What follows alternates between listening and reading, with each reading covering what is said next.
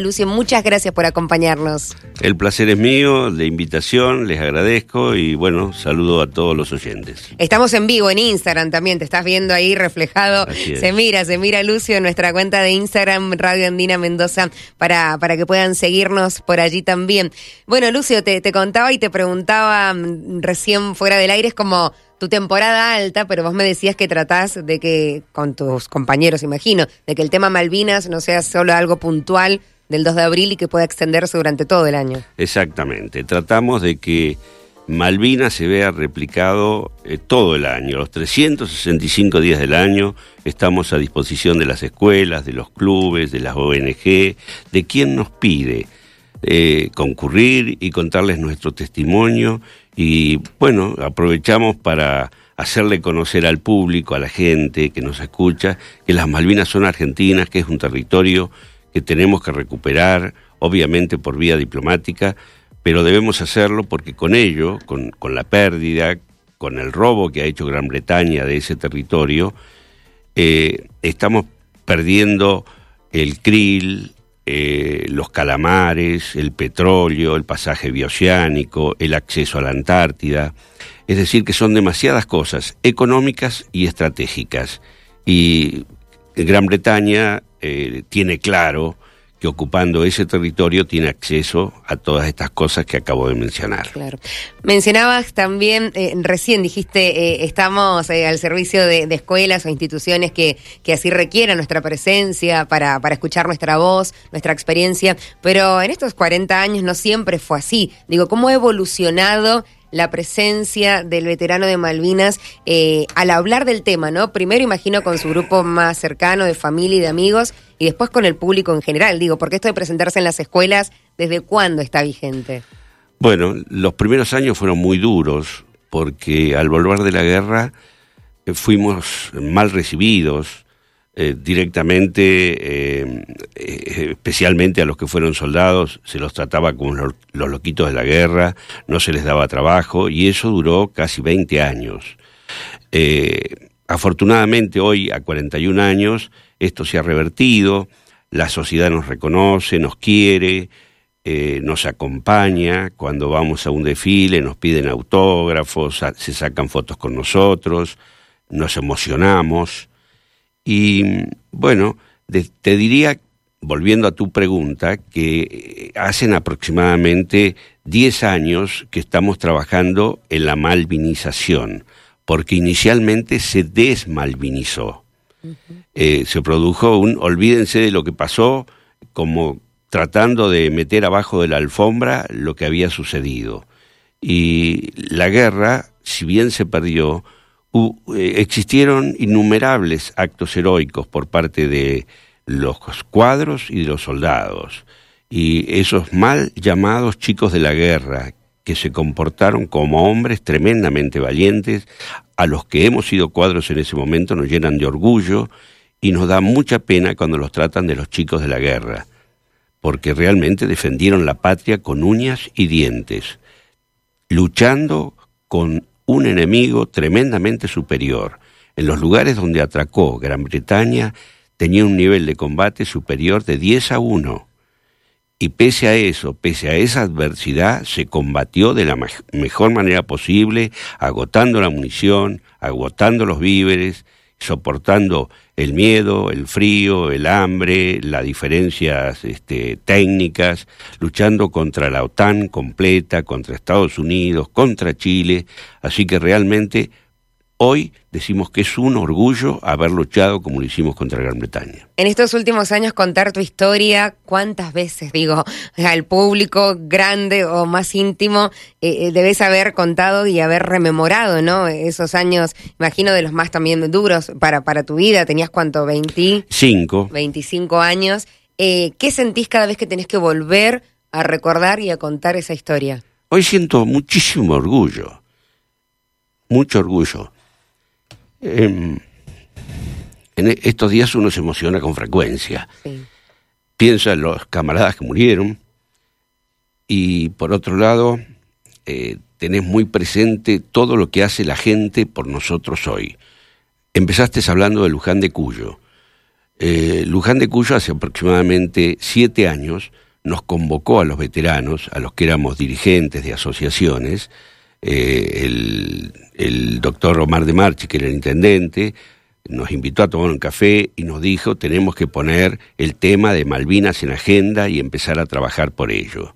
Y sin ningún interés político lo comenzó a hacer y empezamos a trabajar las distintas asociaciones, en particular en Luján. Luego de trabajar en Luján, esto se extendió a otros departamentos. Y te diría que ahora toda Mendoza está trabajando en la malvinización. Un orgullo, lo dijiste. Un orgullo. Lo dijiste recién. Tenías 25 años, ¿cómo te enteraste que te tocaba ir a la guerra? Yo estaba en la escuela de suboficiales Sargento Cabral como oficial instructor y había que completar los efectivos en las unidades. Mis aspirantes, que estaban en segundo año, egresaron con el grado de cabo. Yo me quedé sin alumnos, digamos. Entonces también me mandaron a, completar efectivos. En este caso, a un regimiento que estaba en Paso de los Libres. ¿Y, con cuántos eh, argentinos o mendocinos te tocó eh, estar allí en Malvinas? No, mendocinos eh, no somos tantos. Habrá aproximadamente que estuvieron en ese lugar conmigo unos cinco o seis mendocinos que nos vemos con cierta frecuencia. Este, hablamos, etcétera, pero al ser en Paso de los Libres, la mayoría eran del litoral, del Chaco, de esa zona. Y cuando te, enteraste que tenías que ir, ¿cómo era el sentimiento en ese momento? ¿Era con, con ganas? ¿Era quizás con miedo? ¿Y qué decía tu familia?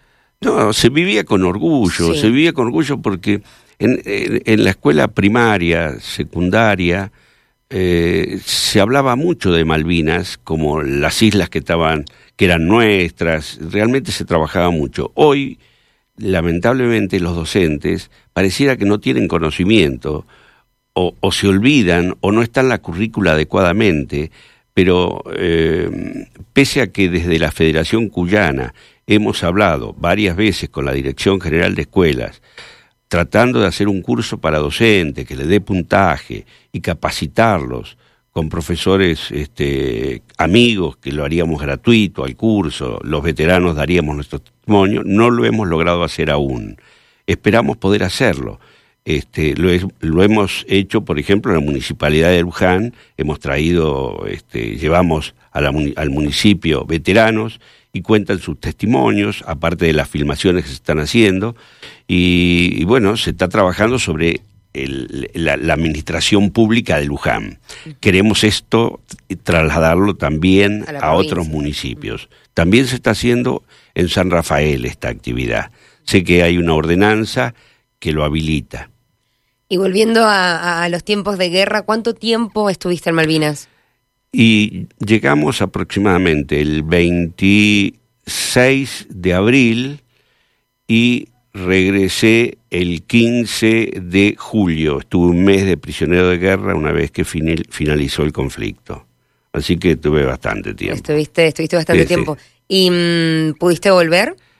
No, no me interesa volver porque quiero volver cuando las Malvinas sean argentinas, pero no me interesa ir a gastar una, una libra este, en un territorio que es mío y encima te sellan el pasaporte este, como que sos un visitante extranjero.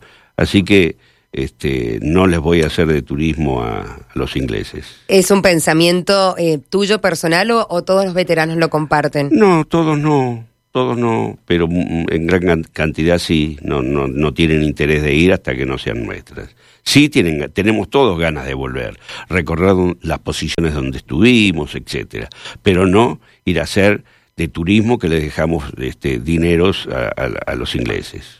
¿Ves películas de guerras? Sí veo, me cuesta, me cuesta. ¿Ves cosas similares a, lo que tuviste vos que experimentar? Viste muchas de las películas son de guerras europeas y a veces es muy distinto a lo, a lo que sucedió en Malvinas. Eh, justamente la que ganó el Oscar ¿La viste sin novedad en el frente? Sin novedad en el frente. Muchas cosas humanas similares. Eh, el hambre. Eh, los chicos jóvenes. Los chicos jóvenes. Este, y, por ejemplo, al, final de la guerra se ve a alguien que tiene mando y que manda a hacer un contraataque eh, y mueren muchísimos en ese último contraataque contra el enemigo. Vos también lo has visto, por lo que me decís. Y es una de las cosas que estaba hablando con otros veteranos que rehabilita al general Menéndez, que era el gobernador militar, que no apeló a eso, porque hay gente que hubiera querido que se pegue un tiro, que haga contraataque, etcétera, pero trató de salvar vidas, siendo que ya no había ninguna posibilidad de éxito. Y realmente lo logró y los veteranos lo valoramos. Cuando llega el momento de, rendición en ese momento, entonces no se sintió que perdieron o, que fracasaron, digo específicamente estando en Malvinas, no después cuando tienen que, volver a, esta parte del país. ¿O lo sintieron como un alivio de volver a casa? Es una mezcla, es una mezcla. Eh, es decir, un alivio sentís porque estás vivo, no como otros que quedaron allá o que vinieron con, con heridas, con lesiones en el cuerpo y otros en el alma. En el alma volvimos todos. Tal es así que cuando nos han hecho exámenes psicológicos, todos tenemos algún grado de discapacidad en general. En el 2019, me, vi digo, en una entrevista que, contaste que de los 62 veteranos de Malvinas, 59 Exactamente. fueron eh, eh, considerados o clasificados con discapacidad psicológica. Exactamente. 59 fueron clasificados en el hospital militar con algún grado de discapacidad. Este, obviamente, eso se trasuntan las emociones, eh, en, problemas familiares, en alcoholismo, en droga, en suicidios, que son cosas que no se ven, en aislamiento, en gente que no puede hablar en público, inmediatamente se pone a llorar. Nosotros lo hemos vencido a esto, eh, primero juntándonos entre nosotros, abrazándonos, comiendo un asado, tomando una copa de vino, tomando mate, este, contando nuestras historias entre nosotros. Y luego eh, yendo a las escuelas, hablando en una, en otra, en otra, en otra, y ahí este, es como que vas sintiendo un alivio y te vas curando. ¿Cuánto tiempo te llevó a vos poder hablar del tema? Treinta años. Treinta años. En esa misma nota que mencionaba recién, eh, mencionás que prefiere que le digan veteranos y no excombatientes. Sí, porque seguimos combatiendo. Hoy combatimos con la palabra. Hace poco por ejemplo, cuando intentaron los pseudo mapuches hacerse toma de tierra, 25.000 hectáreas en el sur provincial, en Malargüe, en el Soneado, fuimos a una caravana y este, estuvimos, compartimos, hablamos, eh, porque consideramos que tenemos que brindar el aporte que sea posible en pos de la soberanía. E ir a Malargüe fue tratar de reivindicar la soberanía contra estos pseudo mapuches que tratan de apoderarse de nuestras tierras. Cuando mencionas también, bueno, de estas eh, heridas en el cuerpo o heridas en el alma que, tienen todos en común, ¿qué o quién consideras que te salvó? Mira, eh, considero que me salvó, eh, yo estoy divorciado, hace nueve años que estoy en pareja, mi nueva señora, psiquiatra y me ha permitido eh, hablar mucho con ella. Y bueno, escucharme y eso me ha facilitado la curación. ¿Y tenés hijos? Tengo cuatro hijas mujeres. ¿Fuiste papá estando en la guerra?